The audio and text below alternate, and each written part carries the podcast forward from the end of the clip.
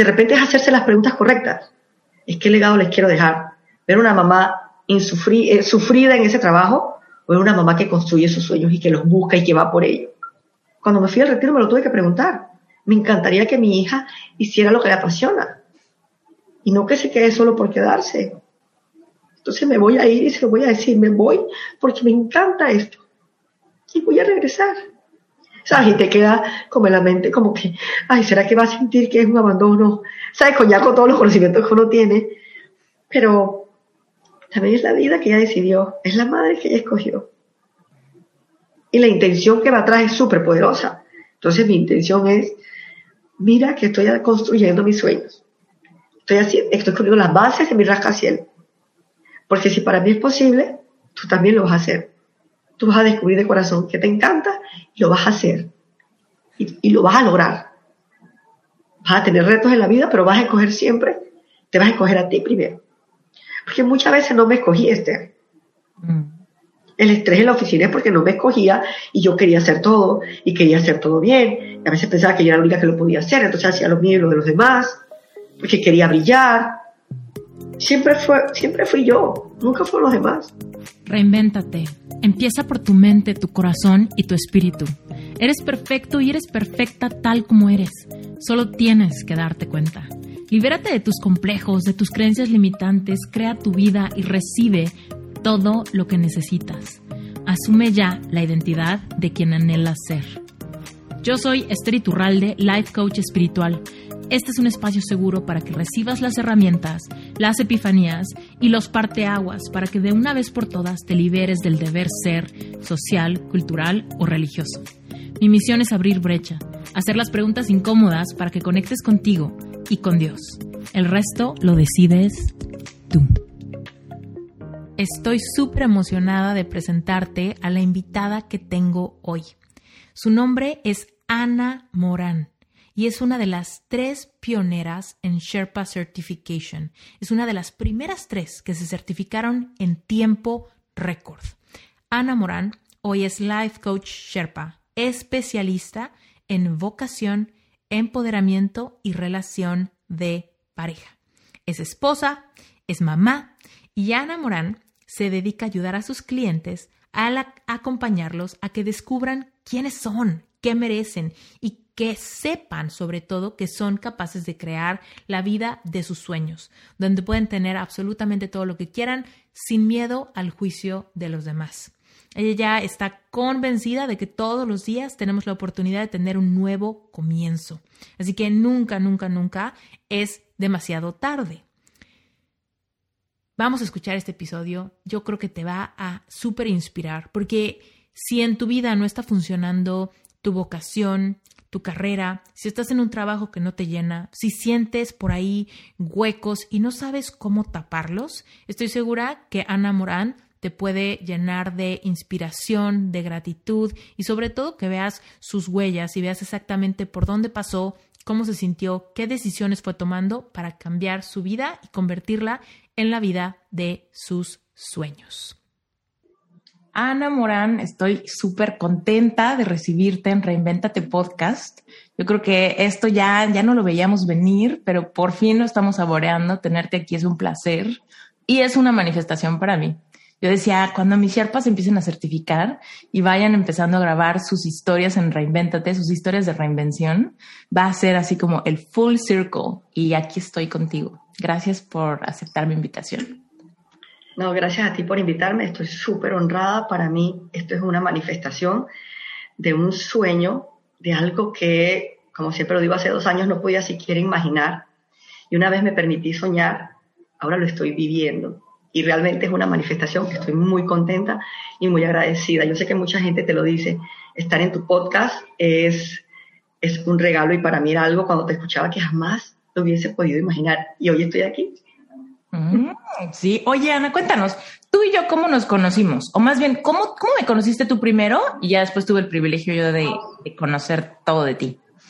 Bueno, yo creo que ya estaba en mí la incomodidad de algo está pasando en mi vida que no me está gustando y comencé a escuchar podcasts creo que fue el del Mar del Cerro que escuché tu historia de vida y dije, wow, ¿quién es esta mujer? Busqué tu podcast, te seguí y comencé a devorarme tus episodios y dije, ¿será que yo puedo ser como ella?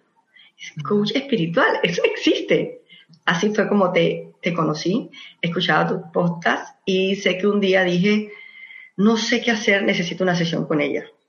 Saqué esa primera sesión contigo. Creo que te, te escribí por Instagram vi tu página y tenías como muchísimas cosas. Yo dije, todo me interesa, todo me gusta, y te escribí y te dije, ¿por dónde empiezo? Ahí tuvimos esa primera sesión. Fíjate, no me acordaba de eso, que habías llegado por el episodio que grabé en el podcast de ella. Ah, exacto. padrísimo, está increíble. Además, me acuerdo perfecto que ese podcast lo disfruté cañón. Me explayé cañón en mi corazón roto y todo eso. Ay, ok. Oye, Ana, hace ratito dijiste que llevabas tiempo incómoda. ¿Cómo se siente esa incomodidad? ¿Cómo la estabas viviendo tú? Se siente como algo en el pecho que no puedes describir. Ganas de llorar, no estás cómoda, incluso estás molesta, tratas de estar feliz, el positivismo no funciona y no entiendes lo que pasa. Comienzas a, a no darle valor a las cosas que tienes, una incomodidad que se siente. difícil de explicar, pero es en el pecho. Es, no estoy cómoda, no me siento bien, no sé qué me pasa. Cuéntanos, ¿cuál era tu escenario? ¿Cómo estaba tu vida eh, personal, familiar, profesional en esa incomodidad? Eso era súper chistoso y creo que por eso era que más eh, me, me creaba esa duda, porque yo tenía una vida normal, incluso se podía pensar que era la vida perfecta había, hecho, había hecho check a todas las cosas que creía que tenía que hacerle check. Me congelé, no, aquí estoy. Eh, estaba casada, tenía, tengo dos hijos, tenía mi casa, mi carro, mis papás, gracias a Dios también, mi hermano, un trabajo que tenía ya casi, ¿qué? 14 años de estar en ese trabajo y buen salario, no tenía problemas con mi jefe, no tenía problemas con mis alrededores, tenía amigas y no sabía qué pasar. Incluso poder explicar esto a otras personas era súper complicado. Y era un nudo que solo me hacía llorar. Y cuando le contaba o a alguna amiga o a mi esposo, a mis padres, era como que, no entiendo qué pasa. ¿Qué estás buscando? Yo siempre cuento, Esther, que de camino a mi casa, trabajo son 45 minutos, pero el camino es hermoso, hay un puente enorme, ves el mar, ves el canal de Panamá, es lindo. Y a mí, cuando me mudé, me encantaba ver esto. Cuando comencé a sentir esta incomodidad, no me gustaba para nada. Era como que, como si no lo viera, como si viviera en automático. Llegaba a casa después del trabajo muy cansada, agotada, no quería salir al parque, no quería reír, quería estar sola. Y eso fue aumentando. Fue aumentando hasta que recuerdo un día que estaba en la sala de mi casa, me puse en posición fetal y comencé a llorar. Y dije, no sé qué me pasa. Y nadie puede entender lo que me pasa. ¿Y qué pensaba, por ejemplo, tu esposo? Él me decía, eh, cuéntame ¿qué, qué, qué te pasa, qué quieres, qué necesitas. Y le dije, no necesito nada, pero simplemente ya no me gusta estar en la oficina. ¿Pero hay algún problema ya? Me preguntaba, le decía, no, todo está bien. Simplemente siento que no estoy agregando valor, siento que ya no va conmigo. Y él me decía, pero ¿por qué no implementas procesos nuevos, das sugerencias, intentas hacer otras cosas? Y lo hice, pero ¿qué va? Esther, yo por fuera que me veía estaba súper normal, sigue siendo la misma Ana de siempre, pero por dentro me estaba marchitando. Y llegó un momento que como se lo contaba a mi papá y lloraba, y papá dije, pero ¿qué pasa? Y el papi, no sé. O sea, sé que gano bien, que es lo que a uno más le preocupa. no sé qué pasa. Y también yo decía, solo sé, solo sé hacer esto, solo sé ser ingeniero industrial. No sé qué más hacer, no sé a qué más dedicarme. Tengo que seguir en un lugar que no quiero estar. Y el lugar estaba bonito, el lugar estaba bien, la gente estaba bien, pero no sé qué pasaba. Incluso le comenté a un compañero de la oficina y le dije, ¿sabes qué? Yo creo que yo no soy feliz aquí. Y él me dice, es que uno a la oficina no viene a ser feliz.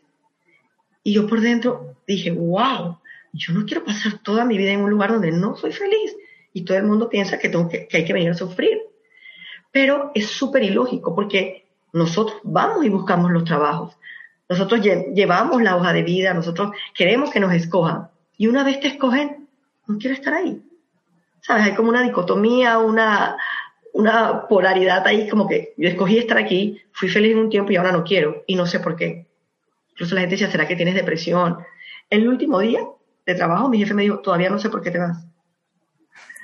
Y lo veníamos hablando hace un año, y me dijo, no sé, no sé qué te pasa. Oye, y ahora, con la claridad que tienes, al mirar hacia atrás, ¿cómo te diagnosticas? ¿Qué es lo que estaba pasando? Yo creo que, número uno, tenía una, estaba muy densa mis emociones, no la sacaba, no estaba acostumbrada a, sacarla. No sé si fue una máscara que, siempre puse de felicidad, de ser dura, que no es necesario, no lo veía tan grave. Entonces tenía mis, mis emociones muy bajas, que era llorar, y eso no me permitía como estar clara mentalmente. Si miro para atrás, había un tema de la vocación, un llamado o algo que cambió, porque ahora ni siquiera me puedo ver en otro lugar haciendo lo mismo o algo diferente, que es lo que estoy haciendo. Clarísimo. Bueno, y entonces inicia la jornada de decir, voy a convertirme en life coach, me voy a certificar. ¿Cómo, ¿cómo fue esa decisión, Ana? Bueno, te cuento. Primero estuvimos en la sesión, tuve una sesión contigo. Eh, me acuerdo que decía, tienes que estar 15 minutos antes lista. Y, ese, y en ese momento me tocó llevar a mi hija al mall. Me fui al mall y allá tuve la sesión contigo por teléfono y te comenté y te dije, ya no me gusta mi trabajo, pero no sé qué vas a hacer. Y me preguntaste, ¿a ti qué te apasiona? ¿Qué te gusta? Y yo te dije, bueno, me gusta todo lo que a todo el mundo le gusta, ir a la playa, pasión. Bueno, pero ¿cuál es tu pasión? ¿Qué es lo que tú de niña, qué es lo que tú de niña, sí, se escucha mucho ruido. Eh, ¿Qué es lo que a ti de niña te gusta? Esther, ¿y qué de muda? Yo te dije, bueno, no sé, jugaba cocinita, me gusta salones de belleza. Y ahí quedé, wow, estoy desconectada de quién soy, de quién quería ser. No sabía. Y comencé a hacer memoria. ¿Sabes? Porque estudié ingeniería industrial. Ah, porque me dijeron que todos los jefes eran ingenieros industrial. Tal vez quería ser jefa. Pero nunca fue un tema de algo que amaba. Y en este caso, no tenía que ver con el trabajo, no tenía que ver con las personas, no era nada externo, era totalmente interno. Entonces comienza esta lucha de, ok, ¿y qué quiero ser ahora? Y te dije, ¿y será que puedo ser como tú? ¿Tú dónde estudiaste? este, incluso recuerdo que me dijiste, mira, yo estoy planeando, ahorita no abrir una certificación. Yo como que, ¿y cuándo la vas a tener lista? Para todo este tiempo no había pandemia ni, ni nada de eso por el estilo. Y tú me habías contado que era un sueño tuyo, como que, bueno, me va a tocar esperar a que ella esté lista. Y una amiga me dice para el día de mi cumpleaños, que fue el 6 de febrero, ¿sabes qué? Estoy estudiando coaching, métete conmigo yo como que, esto es esto, esto, tú sabes, esto es justo lo que estaba esperando. Me meto a estudiar coaching con ella, es neurocoaching, me gustó muchísimo, pero aún mis emociones estaban muy densas. Aún seguía llorando, me tocabas el tema y lloraba. Y era un tema como que, mm, sé que ya no debo estar ahí, sé que tengo que hacer mi plan de acción para no seguir, pero hay un tema de mi corazón, hay un tema de mis emociones que no he sanado y está allá adentro y de repente voy a estar en otra oficina, en otro trabajo, sintiendo lo mismo. Hasta que tú abriste Cherpa, me acuerdo que fue un primer lanzamiento, lo escuché todo y dije... ¿Cuánto tiempo después de que terminaste neurocoaching fue el anuncio de Sherpa? Eh, no había terminado, estaba haciéndolo. Ah, o sea, pegadísimo. Sí. Entonces dije como que, wow, ¿será que puedo eh, no estoy segura, hablabas de los libros que había que leer, yo te escribí, te dije, soy mamá y no sé si me va a dar tiempo. Tú, sí, ya está hecho para la gente que lo pueda hacer con su tiempo. Y dije, ay, no sé. La cosa es que me esperé hasta el último día. Y el último día me enredé y no me anoté. Y te escribí y dije, ¡Ah! se me pasó el día, necesito anotarme. Y me dijiste, no, ya pasó. Yo dije, no puede ser, de verdad no puedo. No, ya pasó. ¡Ah! Yo dije, no puede ser, yo estaba esperando esto y lo dejé pasar. Lo dejé pasar y después abriste una segunda etapa. ¡Ah! Y compré de una vez, eh, no te niego si tenía dudas, si tenía miedo, estaba haciendo todo paralelamente, estaba llevando mi trabajo y me aferré a esto y dije, yo creo que esto es para mí. Esto es lo que quiero hacer y me aferré. Oye, ¿qué pensamientos de miedo o de nervios tenías? Y te lo pregunto porque yo creo que todos los que nos están escuchando hay algo que quieren, ¿no? Puede ser algo completamente diferente, puede ser algo que tiene que ver con sus relaciones o igual con su cuerpo, con su salud, con alguna de esas cosas. Y de repente se quedan un poco con las ganas porque dicen, híjole, me da miedo, me da miedo y todo está bien, ¿para qué le muevo? ¿Para qué reinvento la rueda? ¿No? Mejor me contento con mi vida, me reconcilio con lo que es, ¿no? ¿Qué, qué les dirías a esas personas cuando por ese miedo que sienten se quedan un poco en, en su zona de confort? Les diría que hay que evaluar ese miedo. Hay que evaluar ese miedo porque tiene un costo mayor quedarte con él el miedo solo demora muy poquito. Después que pasas esa barrera, hay otra situación más allá. Miedo tenemos siempre, inseguridades tenemos siempre, inseguridades de el qué va a pasar cuando estamos siempre en el futuro, o si estamos en el pasado, es que yo no lo voy a lograr, nunca lo he hecho, comienzo a estudiar y lo dejo, no me va a alcanzar el dinero. Pero cuando te abres, la, te abres a la oportunidad y te permites pensar que sí es posible para ti, las cosas cambian. Y me he dado cuenta, Esther, que eso sufrimos mucho no nos permitimos.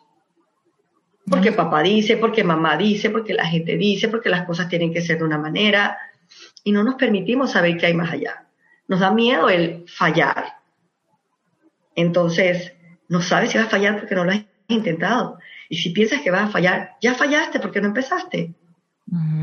¿Sabes qué también? A ver si te resuena como verdad. Porque ahorita que dijiste no nos lo permitimos, curiosamente, eh, me han dicho varias veces, no, no es muy reciente, tiene un unos meses, pero pasó en un día que como tres personas me dijeron lo mismo, cuando se querían meter a Sherpa y estaban como en un proceso de aplicación, creo que fue después de tu historia, tu poder pasado.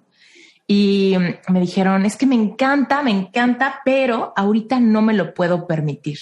Literal, esa, esa fue la razón como de, ¿te vas a inscribir? Porque estamos por cerrar. Sí, me encanta, pero ahorita no me lo puedo permitir ese gasto no me lo puedo permitir, ¿no? O esa, esa, ese compromiso no me lo puedo permitir. Y yo, pues, ni hablar, ¿no? Porque, me lo, o sea, tal cual como lo estás diciendo, estás ejerciendo la autonomía de decidir qué te mereces, qué te permites, a qué tienes acceso en tu experiencia de vida.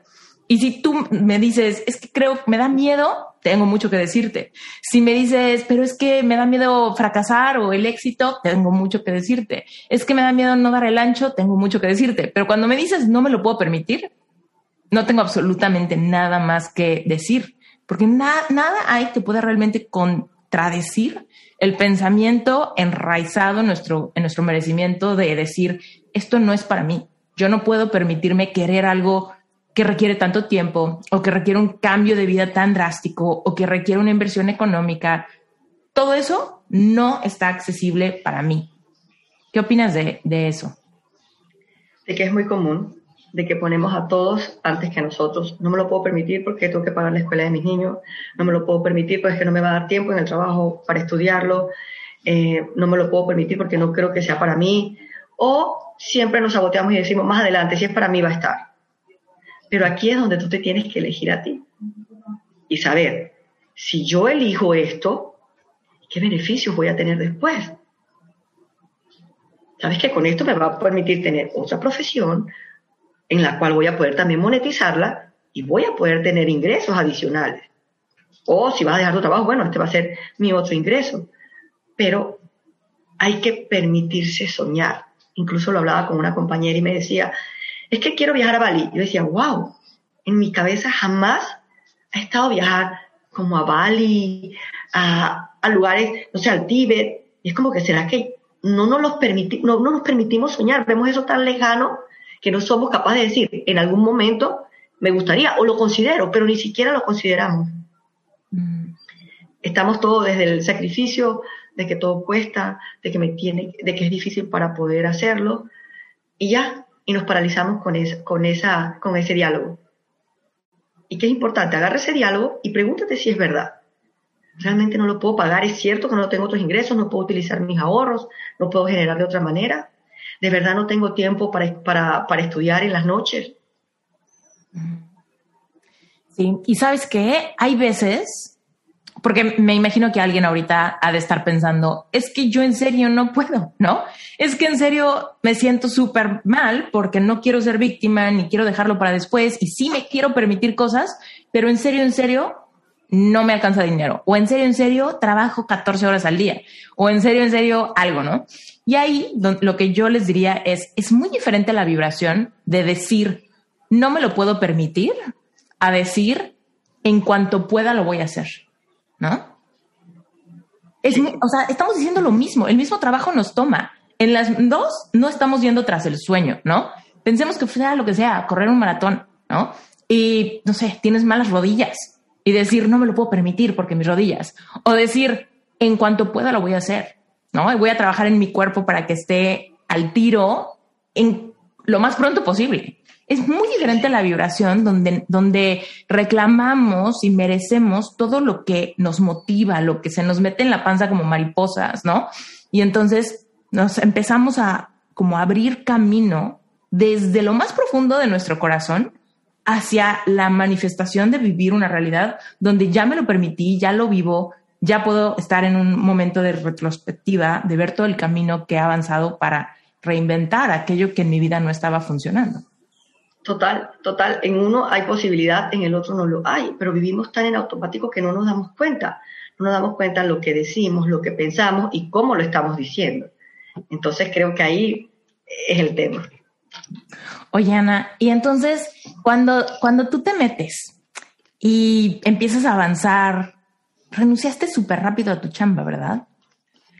Creo que fue como un Eh, ¿Cuánto tiempo tardaste después? Mira, lo que pasa es que lo sabía desde siempre, ya no quiero estar ahí. Mm, Y estudiaba Sherpa, ya había terminado neurocoaching y le decía a mi esposo todo el tiempo como que yo creo que yo tengo que renunciar. ¿Cuándo voy a renunciar? Eh, ¿Será que pido un mutuo? ¿Será que renuncio? ¿Cómo hago? Y en una de esas conversaciones así me dijo, si ya tomaste la decisión, ¿por qué estás esperando que yo te apruebe? Y dije como que claro, la decisión ya está tomada, yo me tengo que ir. Es muy importante que interrumpa este episodio para darte contexto y que sepas exactamente qué es Sherpa. Porque cuando te traigo episodios de coaches certificados en Sherpa, te estoy trayendo personas sumamente preparadas para darle contención a sus clientes. Y es muy importante para mí que sepas exactamente de dónde vienen y por qué es que tengo toda la confianza de recomendártelos. Primero que nada, Sherpa es la única certificación de life coaching en español que integra toda tu preparación académica, más espiritualidad consciente, más conocimientos de física cuántica, permitiéndole a los coaches una comprensión plena, drásticamente eficaz para transformar las circunstancias de sus clientes en casos de éxito.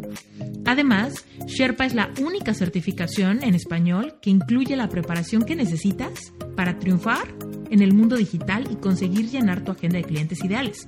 Es decir, tener una marca personal que te permita expandir tu mensaje para que puedas encontrar clientes en cualquier lugar del mundo. Por supuesto, sin tener que salir de tu casa, sin tener que recibir clientes en persona y, como todos sabemos, ese es el futuro. Ahora, si esto te interesa a ti, quiero que te imagines cómo se sentiría que todo lo que compartas te acerque a personas que genuinamente quieren tu ayuda, que no solamente te siguen, sino que comparten tu mensaje haciéndote crecer. Imagínate lo que se sentiría ver tu agenda llena de sesiones de personas que quieren que tú, que solo tú, los guíes en su camino porque se identifican demasiado con tu personalidad y con tu forma de comunicar tus experiencias del pasado. Es más, quizá ya eres el confidente de todos tus amigos, quizá ya disfrutas mucho leer y estudiar temas de emociones, física cuántica y espiritualidad. Todos notan que eres una persona muy empática e intuitiva. Si este es tu caso, si te identificas, quizá lo único que te hace falta es prepararte, posicionarte como autoridad y empezar a monetizar lo que tu corazón ya sabe hacer. Y yo creo que por supuesto que mereces vivir en abundancia. Este mercado no está saturado y nunca lo estará, ya que tu mensaje siempre irá dirigido a la gente correcta que conecta contigo por tu historia de vida. Y quizá te preguntas, bueno, pues ¿quiénes se convierten en coaches? ¿En serio todos? No. Los que se convierten en coaches son personas que tienen un mensaje poderoso que se crea a través de experiencias personales vividas y trascendidas. Si tú has pasado por un duelo, por pérdidas, por algún fracaso, por bullying, por algún divorcio, por corazón roto, por baja autoestima, por relaciones codependientes, tóxicas o narcisistas, si tú has salido de algún trastorno alimenticio, de alguna enfermedad, si tú has salido de alguna etapa de ansiedad o de depresión profunda, tienes un mensaje poderoso. Los life coaches son personas que han despertado su conciencia y quieren ayudar a otros a hacer lo mismo. Los life coaches son amantes de la libertad en todas sus formas. Libertad de expresión, libertad financiera, libertad de tiempo y libertad de movimiento. Un life coach es una persona responsable de su propio proceso de vida, que sabe cómo automotivarse y que no se rinde hasta lograr sus metas. Y por supuesto, un life coach es una persona con ambición de propósito y con abundancia económica porque vemos el dinero como energía y sabemos que el dinero solamente potencializará nuestro mensaje para ayudar a más personas y para darnos a nosotros la experiencia física que venimos a tener. Bueno, dicho esto, si te identificas con los invitados certificados en Sherpa y quieres agendar una sesión individual con cualquiera de ellos, te invito a que te metas a la página web y que visites el directorio sherpacertification.com diagonal directorio. Te vas a encontrar ahí a los life coaches certificados y también a life coaches en proceso de certificación. En la página vas a poder encontrar las especialidades de cada quien con un poquito de su historia y con un video donde te platican su mensaje, para que si tú te identificas puedas agendar una sesión, ya sea con ellos o conmigo. Te mando un beso muy grande y regresemos al episodio. Entonces había una posibilidad de poder eh, organizar con mi patrón, si ellos quisieran, que yo me fuera de la empresa haciendo un mutuo acuerdo, que es que la empresa te deja ir y tú también dices, ya me quiero ir, y te dan, digamos, que una compensación por todos los años que trabajaste. Esto era lo que me convenía para poder seguir estudiando. Entonces, aunque todo el mundo me dijo que no se podía, me fui, me fui para allá. Recuerdo que saqué una cita en recursos humanos me dieron la cita para un viernes, me bajé del carro y comencé a imaginar que tenía dos ángeles atrás mío y les dije, acompáñenme, que necesito esto con todo mi corazón. Y fui allá, donde el gerente de recursos humanos me recibió. ¿Cómo le explicas a alguien que simplemente te quieres ir? Porque me pudo haber dicho, bueno, vete, renuncia, en plena pandemia. Entonces fui allá y le dije, vengo con el corazón en la mano a, a contarle que no estoy feliz aquí donde estoy. Incluso me he imaginado estando en otras áreas de la empresa, pero no me veo haciendo otra cosa. Yo soy muy feliz, fui muy feliz aquí, pero no sé qué pasa ahorita. No tengo ningún problema, pero yo me quiero ir. Y le dije, estoy, siento que es como cuando tienes un novio, está bien, la relación está bien, pero uno de los dos ya se desenamoró y se quiere ir. Pero me quiero ir bien y me quiero ir con el aval de ustedes, de que ustedes me lo permitan. Eh, y comencé a llorar. Y dije, qué pena, yo no venía a llorar, solo quería plantearles mi, posición y me dijo, mira, yo te entiendo totalmente. Y cuando fui joven pasé por ahí. Empecé a trabajar en una pizzería muy grande en Panamá, una cadena de pizzerías. Y mi jefe me dijo, te tengo que votar, porque si no te voto, no te van a salir alas. Y él me dijo, a ti te están brotando alas.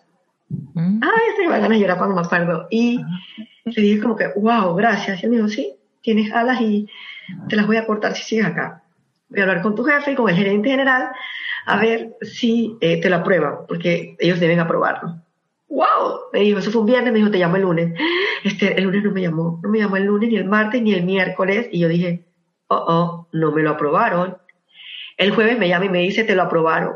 Y yo, ah, caí en llanto también porque dije, wow, esto es lo que quiero, pero espérate, es una zona que no conozco, no sé qué voy a hacer, ni cómo lo voy a hacer, y ya me tengo que ir.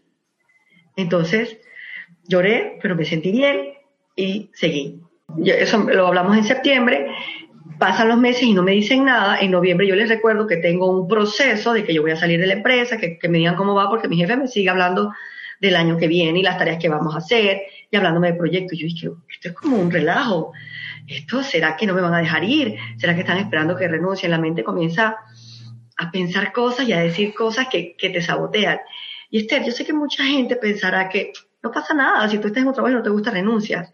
He conocido tanta gente que se siente tan prisionera de lo que no le gusta hacer y lo hace solo por dinero o por necesidad.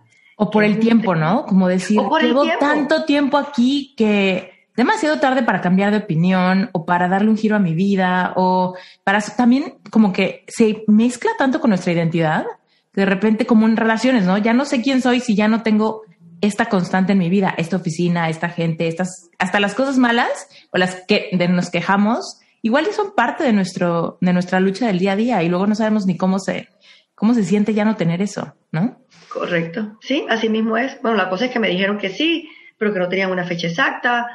Yo seguía sufriendo por dentro, como que hasta cuándo, hasta cuándo, hasta cuándo, y utilizando, que es algo que amo de Sherpa, es que te da herramientas para ti, para tu vida. ¿Sabes? No solamente para atender a alguien, sino para ti. Entonces yo me jalé todas mis herramientas, mi agradecimiento, mi journaling, yo hacía de todo, hasta que me dijeron hasta final de mes en diciembre, el 30 de diciembre fue mi último día de trabajo, dije que no iba a llorar, pero lloré, me abracé con todos, me despedí de todos, eh, me dieron regalitos, ya te digo, mi jefe me dijo que no sabía por qué me iba, eh, y a pesar, Esther, de que recibí muchos comentarios como que, wow, lo lograste, te pudiste ir, saliste de esto, qué rico, nos llevas un camino adelantado, nosotros queremos. Mm. Después de ahí, llegar a casa es como que, ¿y ahora qué? ¿Cuál es el plan? Mm. Porque cuando estás en el trabajo, cuando estoy en casa, voy a tener tiempo de estudiar, voy a estar con mis hijos, lo voy a disfrutar, voy a hacer, voy a cocinar, voy a hacer comida saludable, y te llenas de planes, pero como nunca lo has vivido, no sabes. Y uno se lleva sus hábitos. Entonces, estoy aquí al día siguiente, ok, ¿por dónde empiezo? Que los niños igual exigen atención, igual quiero estudiar. Entonces viene el tema de la flexibilidad y escoger lo que quiero hacer, porque tenía ya un compromiso con Sherpa.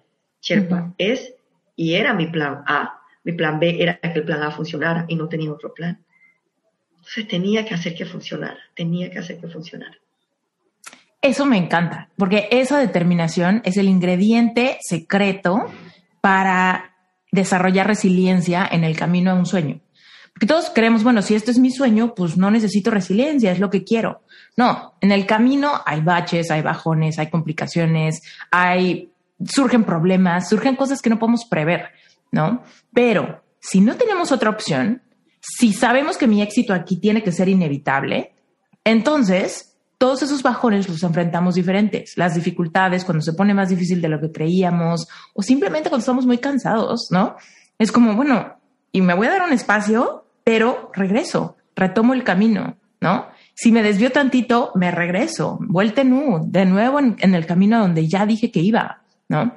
Y cuando no tenemos esa determinación, cuando tenemos, bueno, si no funciona esto, si no el otro, si no aquello, estamos como veletas y todo el tiempo vamos, somos como un papalote sin, sin cordón, ¿no?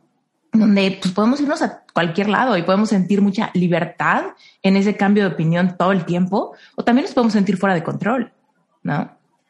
Pero cuando tú decides hacia dónde vas, cuál es la meta, que obviamente requiere mucho autoconocimiento, también mucha gente puede decir, ¿cómo tienes la certeza de lo que quieres, no? Pero sientes esa, como ese anclaje, esa esa cosa que te sostiene a pesar de que fluyas con el, con el viento, ¿no? Metafóricamente, en este ejemplo del papalote. Cuéntanos, Ana, ¿cómo, qué herramientas realmente a ti te hicieron la diferencia? Porque hace ratito nos dijiste que aunque ya habías iniciado con coaching, todavía emocionalmente sentías mucha carga. ¿Cuándo eso empezó a cambiar y con qué?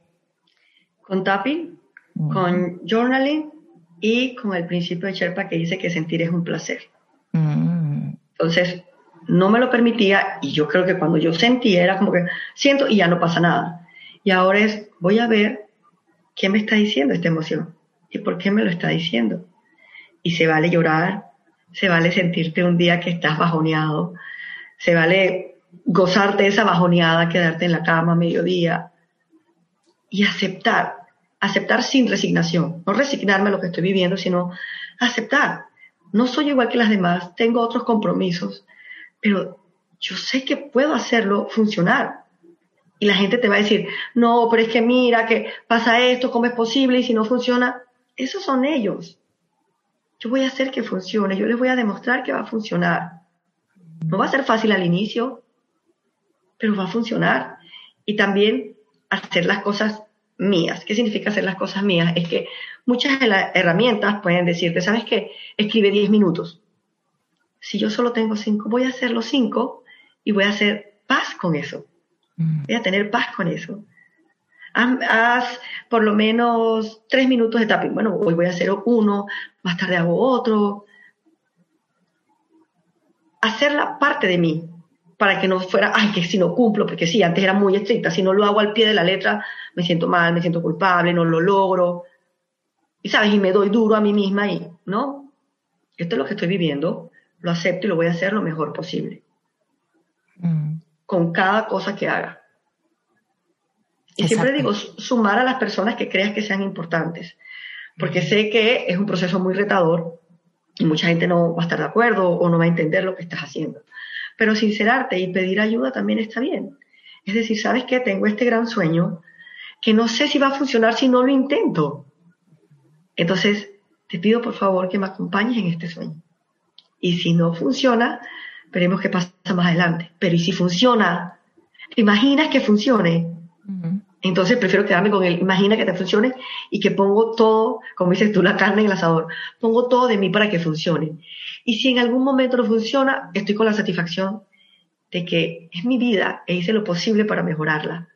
Y lo di todo y en ese proceso aprendí e hice muchas cosas. Y vendrá otro ciclo o otra manera de ver la vida. Totalmente de acuerdo contigo.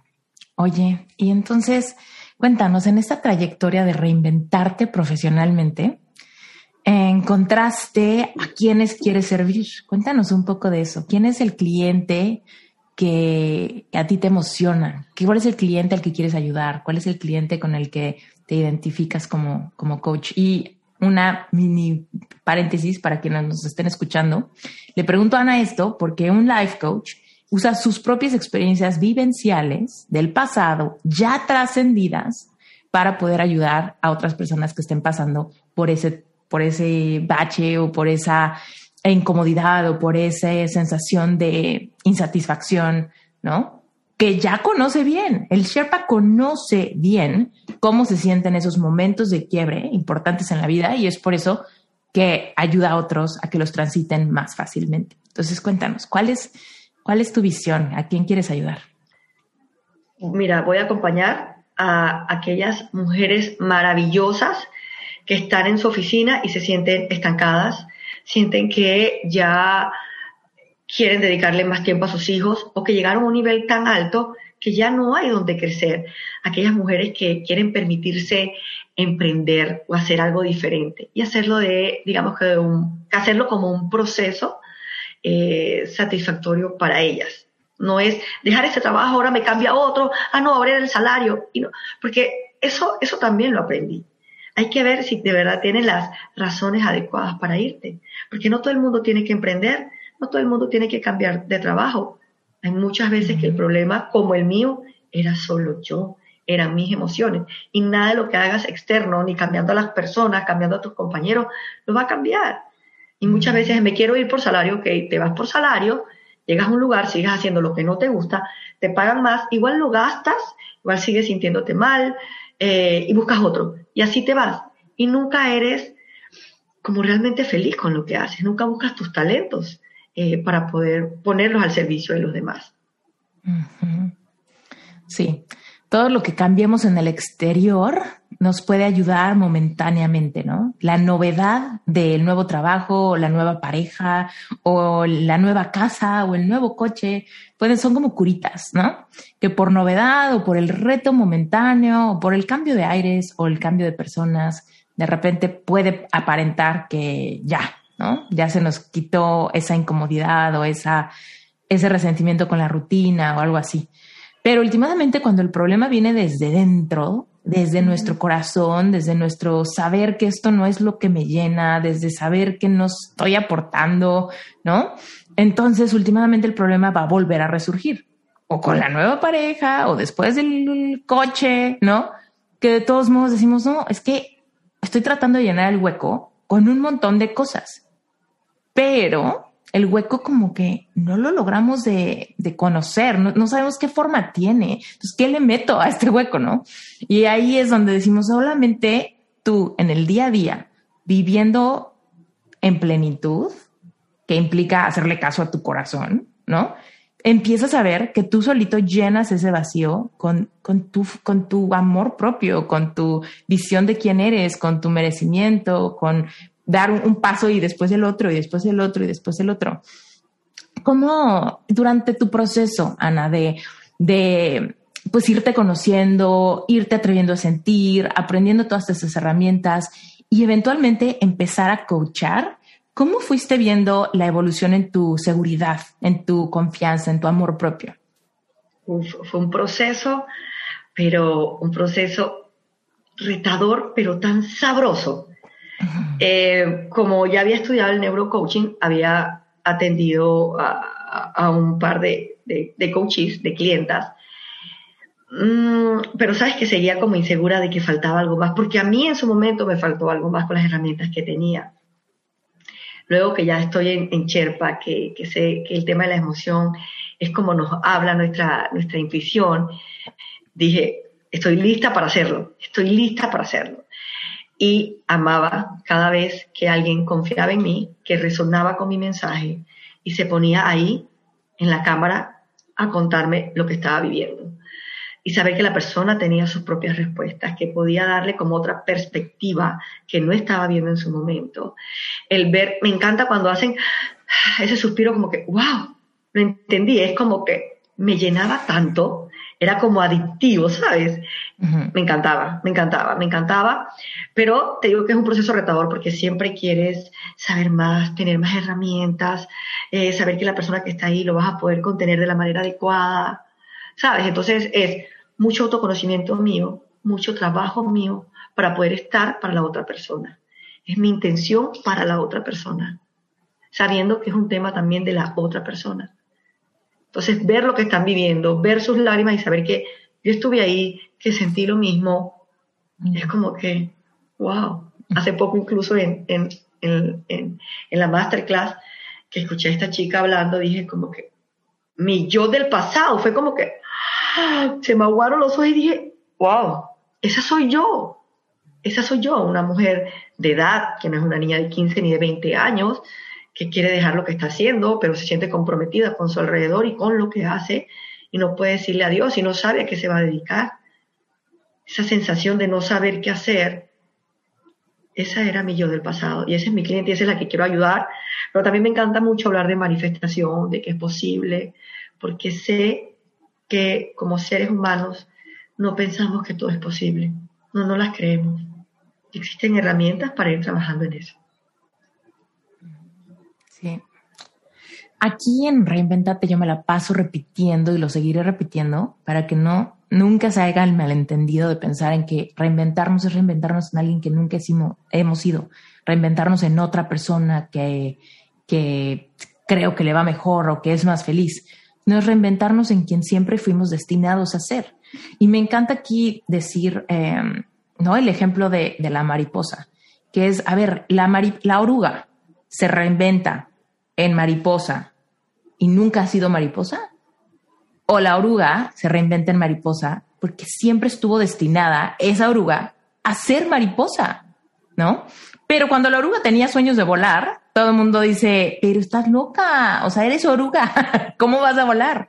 ¿No? Y entonces la oruga pasa por, pasa por el fuego, ¿no? Es pasar por ese capullo, es autodestrucción, es pasar por un proceso de autodestrucción donde ya ni soy oruga ni soy nada, donde no sé dónde están mis pies y dónde está mi cabeza, ¿no? Donde estoy pasando por quién sabe qué y eventualmente se rompe ese capullo y yo ya soy mariposa, ¿no? Siento que esto, o sea, cuando encontramos una nueva vocación es mucho eso, decir, ¿y si yo puedo ser tal cosa? ¿Y si yo puedo dar un giro tremendo de mi vida y reinventarme por completo y que no importe lo que estudié en la universidad y los años de antigüedad que tengo en la empresa y las expectativas de todos y las etiquetas que me pusieron, ¿no?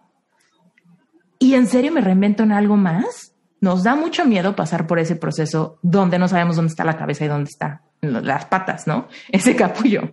Pero es un proceso de muchísima fe y de escuchar tu corazón, porque es la intuición la que dice, mm, esto pudiera ser para ti, aunque no tienes pruebas, aunque todo el mundo va a decir que estás loca, ¿no? ¿Cómo ahorita que tú ya te certificaste y ya pasaste esa, ya pasaste el capullo, ¿no? Y tienes tanta certeza de tu misión y de cómo se siente hacer algo que te apasiona. En lo interior, Ana, ¿en, quién te conviertes tú? Fuera de ser coach, tú, un individuo, mujer, Ana Morán, ¿no? Como tu Instagram, soy Ana Morán. ¿Quién eres? ¿Quién eres ahorita?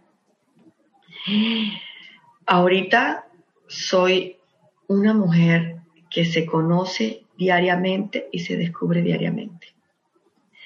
Porque tenemos muchas máscaras y es descubrir por qué tengo esta máscara, para qué me sirve. Y autoconociéndome día con día con las situaciones que vivo, sé que puedo ser más auténtica para los demás, porque también intenté ser otra persona. Y es agotador no ser tú mismo, porque no le puedes llevar el ritmo a lo que tú crees que debería ser, hacer esa otra persona totalmente diferente. Ah, que si ella publica, yo publico, si su cliente es este, yo también va a ser mi cliente, si ella hace esto, espérate, yo tengo que creer en mí, saber que yo tengo algo especial que ofrecer, pero tengo que descubrirlo y hacerlo salir. Y este hacerlo salir y descubrirlo es día a día como con el amor propio es todos los días escogerme a mí, es todos los días luchar por mí, es el día que me siento tan insegura que creo que no lo voy a hacer, confiar en mí, confiar en mí y conocerme. Entonces, después que soy life coach y digo, ya estoy lista, sigue ese proceso de, ok, ¿quién es exactamente mi cliente ideal? ¿Cuál es el mensaje que realmente quiero mandar? ¿Quién soy yo realmente? ¿Cómo siento? ¿Cómo lo vivo? cómo me elijo a mí diariamente, no solo conmigo, también con mi alrededor. Porque también creamos expectativas de, ay, si es life coach debe tener la vida perfecta. No, también soy ser humano. Y mm. paso la experiencia humana, también puedo tener bajones. Solo que a diferencia yo tengo herramientas para poder pasarlas. Mm. Tengo una comunidad hermosa también que, que me puede ayudar y acompañarme en estos procesos. Pero tiene que ver mucho con el autoconocimiento que es diario. No es que ya me conocí, ya sé quién soy, sé cuáles son mis fortalezas, cuáles son mis debilidades, no. Es diario y trabajarlas. Ir profundamente. Y eso lo hago diariamente. Y me estoy conociendo y me estoy también permitiendo ser. Me permito a veces decir que estoy cansada y no quiero hablar. Me pasó hace poco, estaba súper cansada y todo el mundo quería hablar conmigo y dije, ¿sabes qué? Sorry, pero no quiero hablar, estoy cansado. Y con todo el amor del mundo lo digo. Antes hubiese sido people pleaser. No, no, ya te voy a contar, aunque esté súper cansada, espérate. Quiero asimilarlo, estoy cansada, quiero descansar y después te voy a contar con todo el amor lo que viví. Pero ahorita necesito un tiempo para mí y antes no lo hubiese hecho. Y esto es descubrirme, aceptarme y amarme. Y poder decirle a la gente, sabes que tú también puedes estar cansada pero tienes que darte ese espacio para poder que vengas con tu copa llena a dar a los demás. Pero cansada, con la copa medio llena, no vas a poder dar lo suficiente. Entonces, pero esto no, esto no pasa todos los días, sino que todos los días pueden pasar situaciones diferentes. Y debo estar presente para decir, ok, ¿qué voy a elegir? Siempre hay una elección. Siempre hay una elección. Pero tengo que estar presente para saberle y darme cuenta. Oye, Ana, platícanos de tus manifestaciones, porque hace ratito, antes de que empezáramos a grabar, me estabas contando que estabas un lunes en la playa. Danos contexto. ¿Qué pasó ese lunes en la playa? Ay, sí, estoy súper contenta. Em, bueno, también tú lo, lo cuentas mucho, el, el, cómo había sido tu experiencia y yo presto mucha atención y me quedo con todo lo que dices. Y cuando estaba en la playa el lunes, a las 5 de la tarde en Costa Rica, dije, ¡Ah! Es lunes, son las 5 de la tarde, estoy en la playa disfrutando el atardecer con una amiga en otro país y no tengo la sensación de que tengo algo pendiente, mi jefe me va a llamar, me va a escribir, tengo que entregar algo. Y soy life coach y estoy aquí disfrutando de algo que amo y puedo trabajar virtualmente. Y justo Esther ya tú no los habías hablado de que imagináramos eso, que visualizáramos eso. Me escribe una persona y me dice, saqué una cita contigo el jueves me metí a Calendly a ver si era verdad y si estaba ahí la cita, verifiqué y si estaba y dije, wow, estoy monetizando algo que amo, pero un lunes a las 5 de la tarde estoy en Costa Rica. Hace un año no lo hubiese podido siquiera imaginar. Sí, tal vez me hubiese imaginado siendo life coach, estando frente a la computadora, pero no. Y fue como que, wow, la mejor manifestación, lo que había deseado con mi corazón. Interrumpo este episodio nada más para decirte que si resuenas con estas historias, si alguna vez te has preguntado si tú pudieses convertirte en life coach, hay una clase gratuita que tienes que ver. En las notas del episodio está el link para que no haya pierde. Solamente vete a las notas del episodio y dale clic. Pero de cualquier manera te lo digo por aquí. sherpacertification.com diagonal pre-registro. Si tú vas a esa clase, si tú te apuntas, inmediatamente te va a llegar por correo el acceso a que veas una clase que dura casi dos horas, donde yo te explico varios puntos súper importantes que tienes que considerar. Primero que nada, ¿cuáles son las diferencias entre un life coach y un terapeuta convencional o, por ejemplo, un psicólogo? Es bien importante que tú sepas cuáles son las diferencias entre estos dos. Después, ¿qué es lo que implica la preparación de un life coach? Un life coach se tiene que preparar.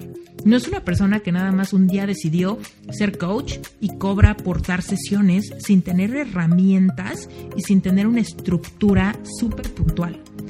También en esa clase te explico exactamente cómo funciona el modelo de negocio de una marca personal. Si tú quieres ser una persona que gane dinero a través de dar sesiones individuales, de generar contenido como por ejemplo un podcast, un libro, un canal de YouTube, etc. Y al mismo tiempo te has puesto a pensar que tal vez podrías crear alguna membresía o cursos en línea, algún retiro presencial, dar conferencias, etc. Yo te explico exactamente cómo evoluciona el modelo de negocio cuando alguien se prepara como life coach, ¿ok? Cuando alguien quiere ser life coach es porque por supuesto quiere ayudar a los demás, pero al mismo tiempo lo ve como un modelo de negocio, como una carrera profesional, como una vocación que le dará el dinero para pagar los gastos de su vida, su renta, la gasolina del coche, la escuela de los hijos, etc. Ser life coach es un modelo de negocio. Entonces, si todo esto te llama la atención, si tú tienes una historia que contar, si te identificas con historias como la de este episodio con mi invitada, entonces no pierdas tiempo, lánzate sherpacertification.com diagonal pre-registro. Te va a llegar una clase de verdad que te va a encantar o tal vez no, o tal vez te das cuenta que no es lo tuyo, ¿sale? Entonces en esta clase se van a disipar todas tus dudas.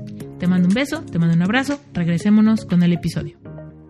No tenía una forma, no tenía una cara, pero lo que tanto había deseado y dije, créetela porque es realidad. Y viene más de esto. Gracias universo, gracias universo, pero sé que viene más de esto. Estoy agradecida, pero tengo la certeza de que viene más de esto. Esta es mi vida. Y comienzo a decirme mis afirmaciones, ¿sabes? A, a reforzar eso. A no permitir que la duda entre. Porque puede decir, uy, pero dije, no, estoy feliz, gracias, gracias. Pero vienen muchas. Y comienzo a imaginarme, voy a tener más de estos viajes. Y voy a poner la agenda que yo quiera y voy a disfrutarlo. Y si quisiera hacer la cita, la podría hacer más tarde. Porque esa persona que me escribió, tal vez también tiene ese sueño de estar haciendo algo que ama en este momento, como lo estoy haciendo yo. Entonces fue increíble. Cuando, cuando hablamos de manifestaciones como esta, ¿no? Que alguien puede estar escuchándonos y decir, ah, yo también quiero, yo también quiero estar un día en otro país, en la playa, y vivir eso, vivir eso que de repente me llega una notificación de alguien que quiere que yo lo guíe y además me paga, ¿no? Pero de repente parece que tardan mucho esas manifestaciones y la cosa aquí es hacer un, un análisis de ingeniería en reversa. ¿Cómo me permití yo recibir esta manifestación?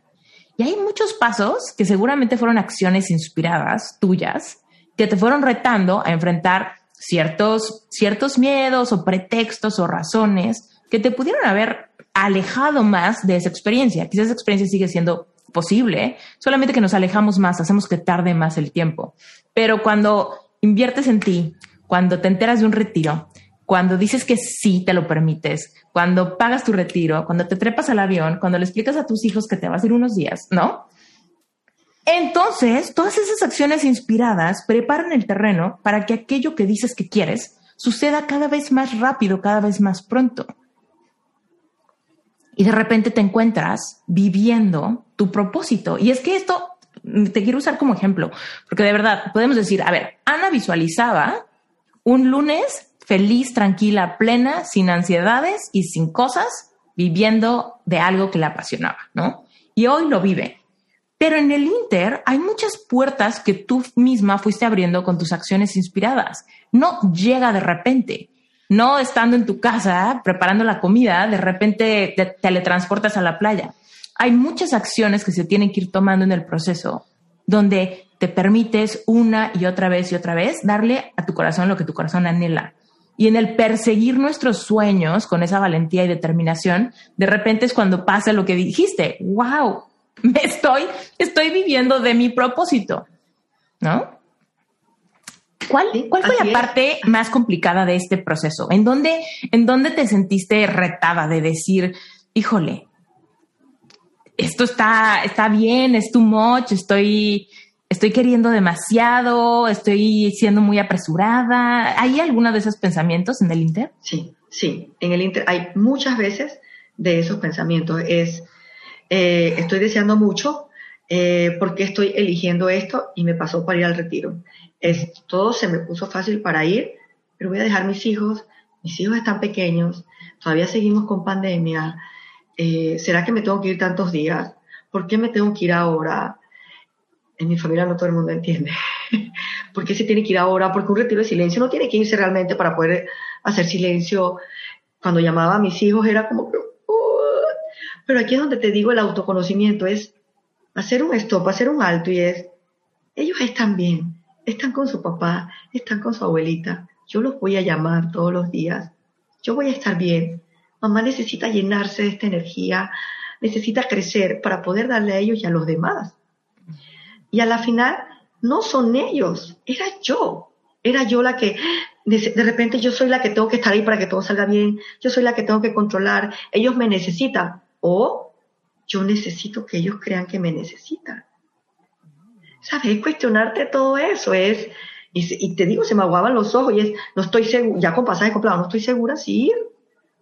Estando allá es como que dejé a mis hijos, hoy tenían clases de karate, no los puedo llevar. Es, estar allá y también sentirte mal.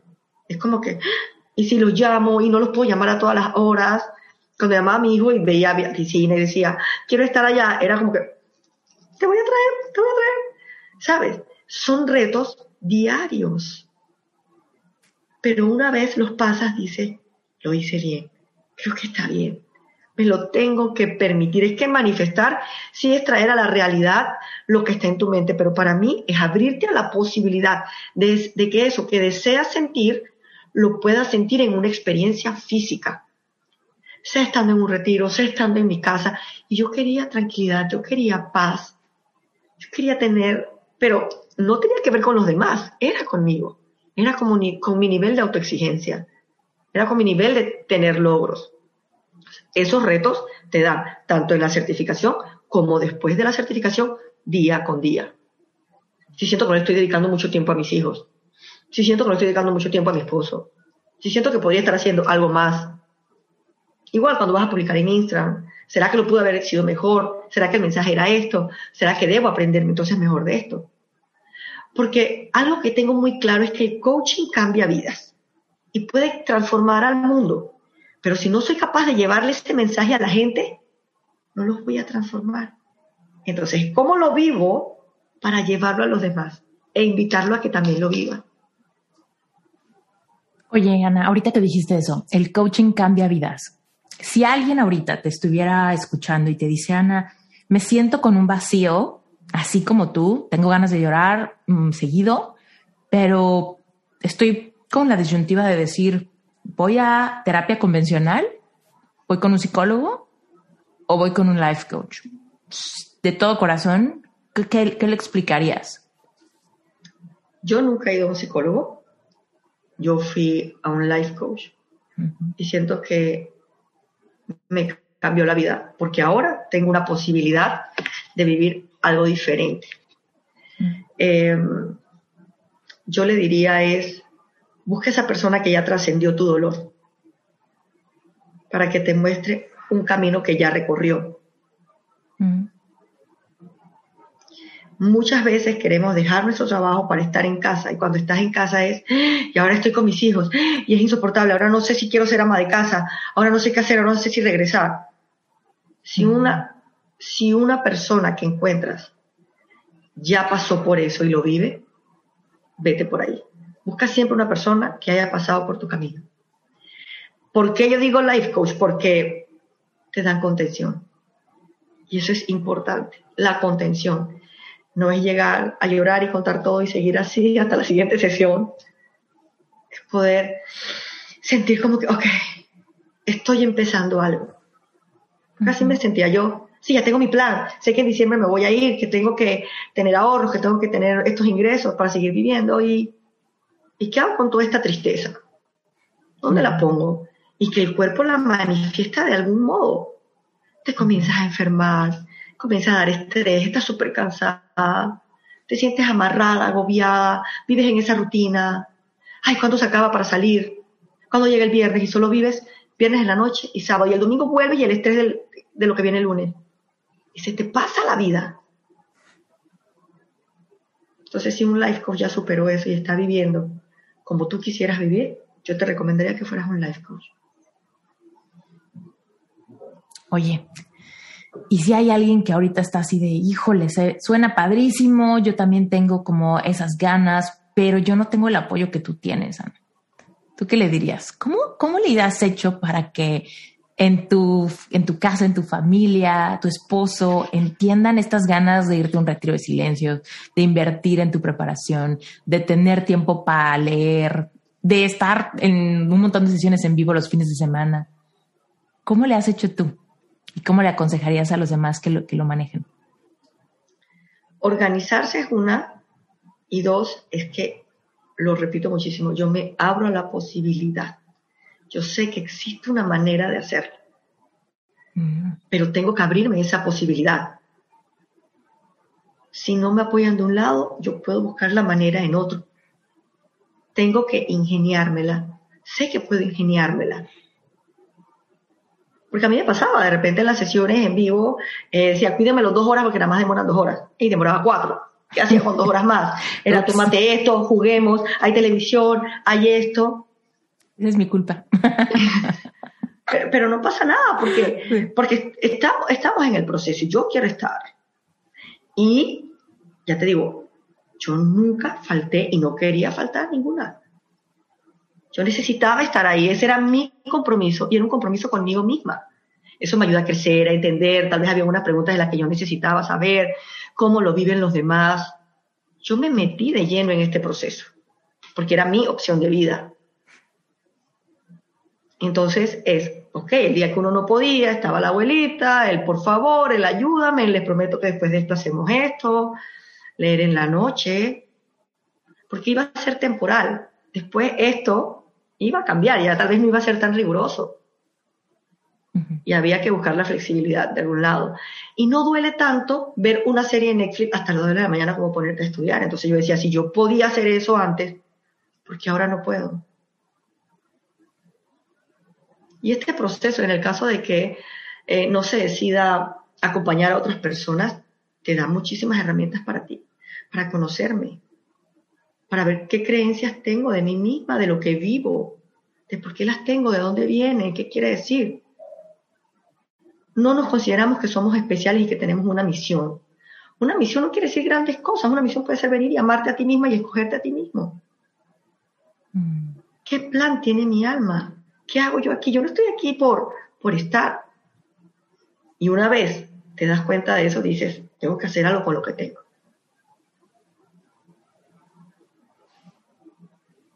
Cuéntanos una creencia limitante que hayas, eh, que hayas encontrado en ti y que hayas reemplazado por otra y que haya marcado la diferencia en esa comodidad de tu piel hacia adentro, en ser tú? Tenía muchas, una de ellas, y fue, incluso no fue cuando estaba niña, sino que en uno de mis trabajos yo abrí un negocio y vendía accesorios. De verdad me iba muy bien, pero ese ingreso jamás alcanzó ni superó lo que yo ganaba en la oficina. Entonces yo tenía la creencia de que ningún emprendimiento me iba a dar lo que yo ganaba en la oficina. Cuando descubrí dije, claro, por eso me cuesta tanto renunciar, porque sé que nada me va a dar eso. Mm. Entonces, es trabajar en mi creencia y para mí, por ejemplo, era muy importante escribir, sacar mis numeritos, estar como con paz con eso, en paz con eso. Para poder decir, mira, sí se puede, sí se puede, lo vamos a hacer. Y aquí hay algo que nos va a sostener mientras. Si se puede, tú lo vas a lograr. Mucho affirmation work, mucha visualización. E ir descubriendo qué otras creencias tengo, porque pienso que no soy tan buena, porque creo que no puedo ser la mejor, porque me da pena decir algo, porque no quiero hablar este mensaje, porque debo presentarme de esta manera, porque no me gusto de esta manera. Entonces sí es elegirme, pero también cuestionarme casi todo, porque creo que si tengo hijos no lo voy a lograr. ¿Cuántas madres con hijos no lo han logrado? Mm. ¿Qué legado? De repente es hacerse las preguntas correctas. ¿Es qué legado les quiero dejar? ¿Ver una mamá eh, sufrida en ese trabajo o ver una mamá que construye sus sueños y que los busca y que va por ello? Cuando me fui al retiro me lo tuve que preguntar. Me encantaría que mi hija hiciera lo que le apasiona y no que se quede solo por quedarse. Entonces me voy a ir y se lo voy a decir, me voy porque me encanta esto. Y voy a regresar.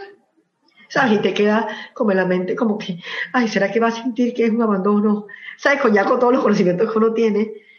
Pero también es la vida que ella decidió, es la madre que ella escogió. Y la intención que va atrás es súper poderosa. Entonces mi intención es, mira que estoy construyendo mis sueños. Estoy, haciendo, estoy construyendo las bases de mi rascacielos. Porque si para mí es posible, tú también lo vas a hacer. Tú vas a descubrir de corazón que te encanta y lo vas a hacer. Y, lo vas a lograr. Vas a tener retos en la vida, pero vas a escoger siempre, te vas a escoger a ti primero. Porque muchas veces no me escogí, Esther. Mm. El estrés en la oficina es porque no me escogía y yo quería hacer todo y quería hacer todo bien. Y a veces pensaba que yo era la única que lo podía hacer, entonces hacía lo mío y lo de los demás, porque quería brillar, siempre, fue, siempre fui yo, nunca fueron los demás. No ponía límites. Entonces, si estaba de vacaciones y había que ir a una reunión, por favor, yo iba porque yo quería que vieran que yo daba esa milla extra, aunque no me lo pidieran. Y después se hizo costumbre y entonces, ay, ¿ahora qué hago? Pero siempre fui yo, desde el inicio fui yo.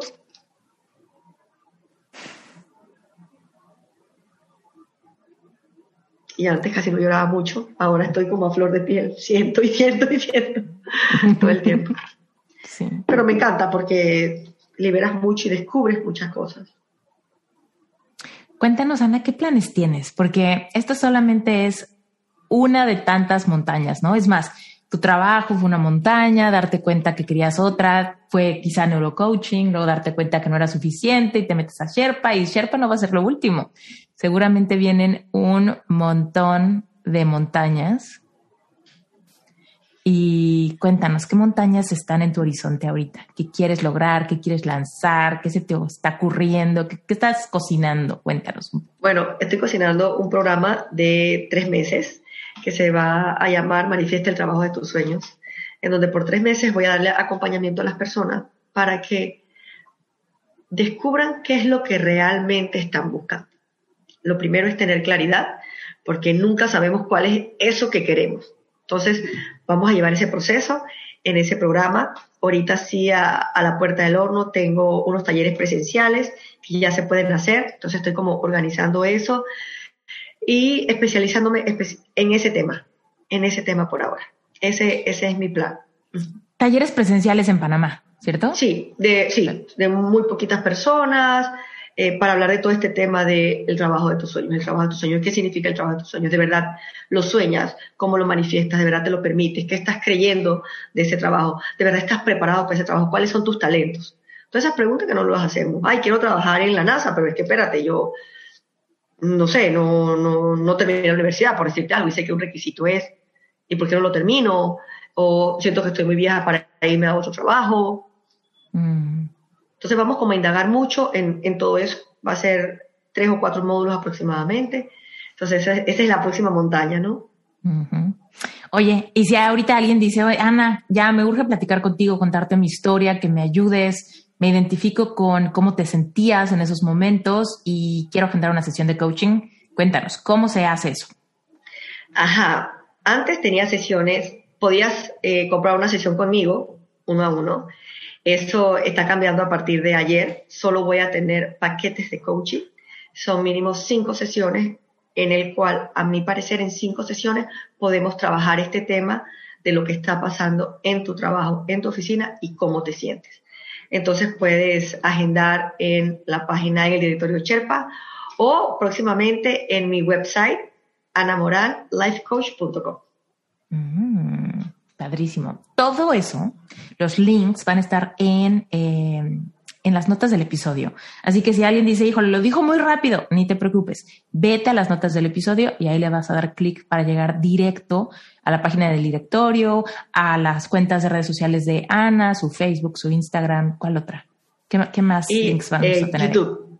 Tenemos YouTube, claro. Ah. Ana lanzó su canal de YouTube hace poquito. Sí. Estoy, reciente con eso, ya la otra semana lanzamos el, el, otro video que viene. Entonces sí hay mucho trabajo, mucha dedicación y mucho amor detrás de todo. Soy una persona que me gusta mucho hacer y sacar las cosas rápido, pero me he dado cuenta que para que tenga el amor y la dedicación se necesita darle con calma, eh, meterle paciencia, claro, sin olvidarnos que, que hay que sacarlo, ¿no? No, Que no se duerma en el horno. Entonces es un proceso, te digo, de descubrir quién soy, saber que me gusta todo rápido, pero también decir que quiero algo con mucho cariño y que la gente lo sienta así, que debo permitirme ese tiempo para poder lograrlo y tenerlo. Oye, y además yo quisiera decirle a todos los que están escuchando, si están identificándose contigo, que vamos, tenemos en puerta, en septiembre viene el segundo evento, la segunda edición de Tu Historia, Tu Poder. Y mm. Ana Morán, señores y señoras que nos estén escuchando, Ana Morán es una de las principales speakers de este evento. Entonces, si te gustó su energía, no te puedes perder ese evento y su clase. Va a ser un evento especializado en técnicas de manifestación. Entonces, justamente creo que se alinea cañón con tu, con tu taller, porque justo se llama Manifiesta la carrera de tus sueños. Eh, esta edición de, de, de tu historia, tu poder. Entonces, bueno, pues va a estar increíble y evidentemente si todo esto te hace vibrar, quien ahorita esté sintiendo mariposas en la panza y está en esa batalla mental de decir, ching, Ana ya me dijo 20 mil veces que me dé permiso de querer, que me dé permiso de pedir ayuda, que me dé permiso de elegirme a mí primero, de cambiar de opinión, ¿no? De soltar todas mis máscaras, pues sigue consumiendo contenido que edifique tu alma, llena tus redes sociales de personas que aportan valor a tu vida que te hacen sentir que para ti también es posible, ¿no? Y no al revés, que te hagan sentir que para ti es imposible, ¿no? Eso es súper importante, correcto. Es cuidar todo lo que consumimos, todo lo que leemos, lo que escuchamos, lo que hablamos. Es rodearte de esta energía que quieres tener. Oye, Ana, antes de irnos, recomiéndale a la audiencia el libro que más te haya eh, ayudado en este viaje de transformación. Uy, hubieron muchos, hubieron muchos libros y todos me tocan de una manera diferente. Te podría decir eh, La mujer de tus sueños, de Luz María Doria, me encantó. Los cuatro acuerdos me encantan porque te da una perspectiva también de, tu vida para iniciar. Eh, Pídete y se te dará, de Esther Hicks, por los ejercicios que tenían. Y estoy leyendo, pero no tiene que ver con esto, pero me encanta. Estoy leyendo este libro de El plan de tu alma estoy ah, leyéndolo poquito a poquito y ha sido... ¿Es como novela ese? No, son diferentes casos ah. de contratos del alma. Y me encanta porque sabes que tú tienes una misión aquí, en la Tierra. Me encanta. Entonces te cambia la perspectiva de todo lo que estás viviendo y te das cuenta como que espérate, no soy la víctima, yo elegí esto para crecer. Entonces mi camino es crecer porque yo lo elegí. y me tiene, estoy leyendo un poquito a poquito porque me encanta. No quieres que se acabe nunca. No quiero que se acabe. Totalmente, te entiendo ese sentimiento. A mí me está pasando con esto. Mira. A ver.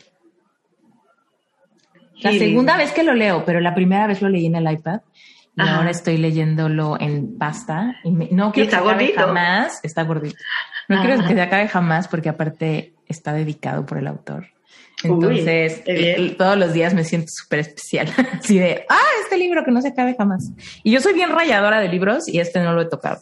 O sea, no lo he rayado para nada. Este no lo he querido rayar y he visto, entonces, si hago resumen, es como demasiado largo y he estado ahí debatiéndome en eso, pero me encanta leer de que es posible para otras personas y también es posible para mí. Eh, ya cuando conoces qué cosas tienes que trabajar, es importante llenarte de, esa energía que quieres alcanzar. Entonces, en este libro, saber que yo estoy aquí por algo, de que yo soy especial, de que las cosas que pasan a mi alrededor ya fueron planeadas por mí, es sopita para el alma. Ana, un placer tenerte en Reinvéntate. Gracias por estar aquí, gracias por ser un ejemplo de lo que es posible y gracias por ayudarme a inspirar a la audiencia, porque es mi misión que si algo en la vida de la audiencia no esté funcionando, que sepan que se puede transformar, se puede reinventar, se puede cambiar, nunca es demasiado tarde. Para mí es un honor, Esther, porque tu podcast fue el inicio de lo que soy yo. Escuchar tu historia de vida, escuchar tus episodios, me dio la oportunidad de pensar que me podía reinventar, literalmente.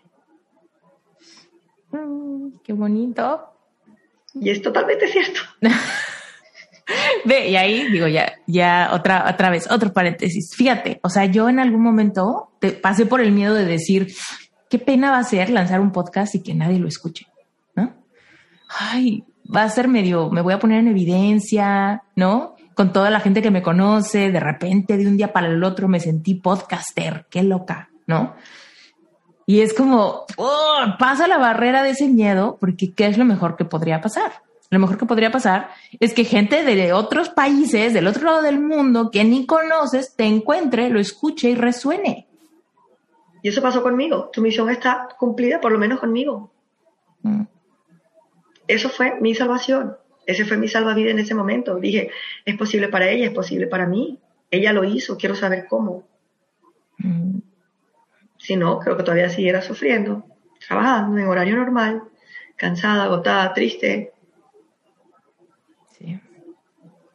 Gracias a ti estoy aquí. Y no solamente el podcast, tuve sesiones contigo, hice Sherpa y creo que haré todo lo que, lo que venga de ahí. Ya estoy súper casada con ese tema, entonces. Oye, y para terminar, ya estábamos cerrando, pero me surgió una pregunta. ¿Qué te dice la gente que te conoce? O sea, ¿cómo han ellos visto desde fuera tu transformación en tu estado anímico, en tu energía? ¿Te, han dicho algo? ¿Tu, tu pareja, tus compañeros del trabajo pasado? ¿Te han dicho algo? Sí, incluso cuando hablo con mis amigas, esperan como que ¿sabes? A ver qué nos trae ella, qué, nos va a decir, eh, como que qué consejo nos va a decir. Eh, y yo soy muy clara como que aquí está enamorada, no está la coach, y me gusta ser muy clara porque quiero ser auténtica, quiero darme el permiso de ser yo. Eh, y les digo, me estoy descubriendo y cuando tengamos una sesión, si tenemos una sesión, tendrás a la coach en ese momento. Por ahorita está aquí tu amiga, la que también está aprendiendo, la que también falla, y te lo digo sin pena porque antes no lo hubiese hecho. Antes espérate, esta es la perfecta, esta es la que sabe cómo hacerlo. Entonces, si ha habido un cambio, incluso yo lo veo en la manera en que yo trato a mis hijos y lo que yo le hablo a mis hijos. Ayer estaba con mi hijo más chiquito de tres años y le di masajitos así en el corazón y le dije, cuando tú seas grande, tu corazón te va a decir qué es lo que amas y vas a poder hacerlo las veces que quieras.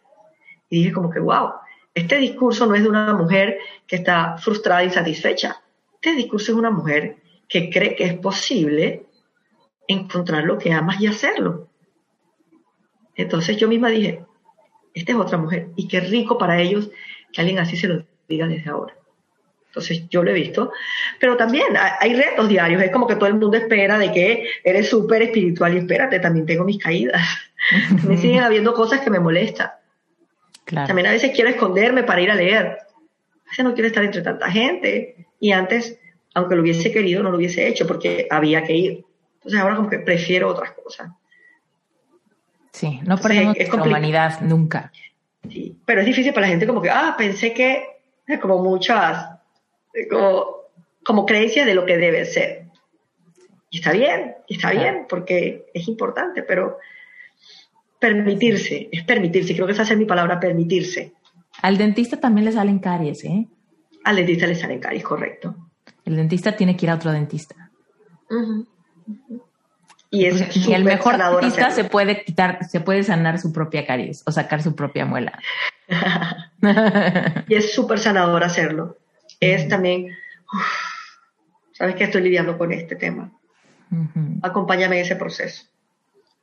Y es lo que me encanta de Sherpa, sé que estamos hablando de Sherpa, pero es lo que me encanta de la comunidad que hay, de que tú puedes identificar con quién quieres tratar ciertos temas, porque no va, todos no van con todos. Entonces tú dices, mira, el tema de mi energía va con esta persona, si es un tema así, voy con otra persona.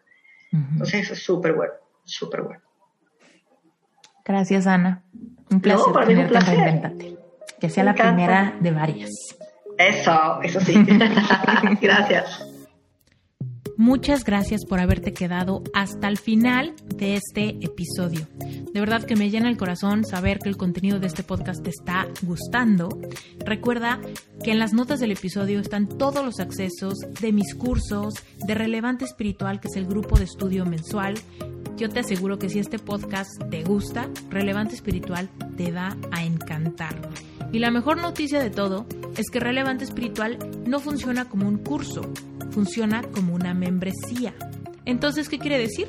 Que tú te puedes meter un mes para probar y si no te gusta, si no tienes tiempo, lo puedes cancelar en cualquier momento. Entonces tienes completa y absoluta libertad. Y por otro lado, si este episodio removió fibras en ti y te estás poniendo a pensar si tú también tienes vocación de life coach, acuérdate que si vas a las notas del episodio y te apuntas en sherpacertification.com diagonal pre-registro, te va a llegar el acceso a una clase exclusiva inmediatamente a tu correo. Es una clase que dura como dos horas, donde de verdad te voy a resolver todas las dudas que tengas sobre qué, qué se necesita para ser life coach, cómo saber si es tu vocación, cuáles son las diferencias entre un life coach y un terapeuta convencional, cómo funciona el modelo de negocio y por supuesto cuánto es realista que voy a ganar con esta profesión si realmente lo quiero ver como la fuente de ingresos para eh, proveer abundancia a mi familia. Bueno, si esto te interesa, lánzate, no pierdas el tiempo y te deseo que tengas un excelente día. Como siempre, si el episodio te gustó, sácale un screenshot, etiquétame, etiqueta la cuenta de Reinventate Podcast.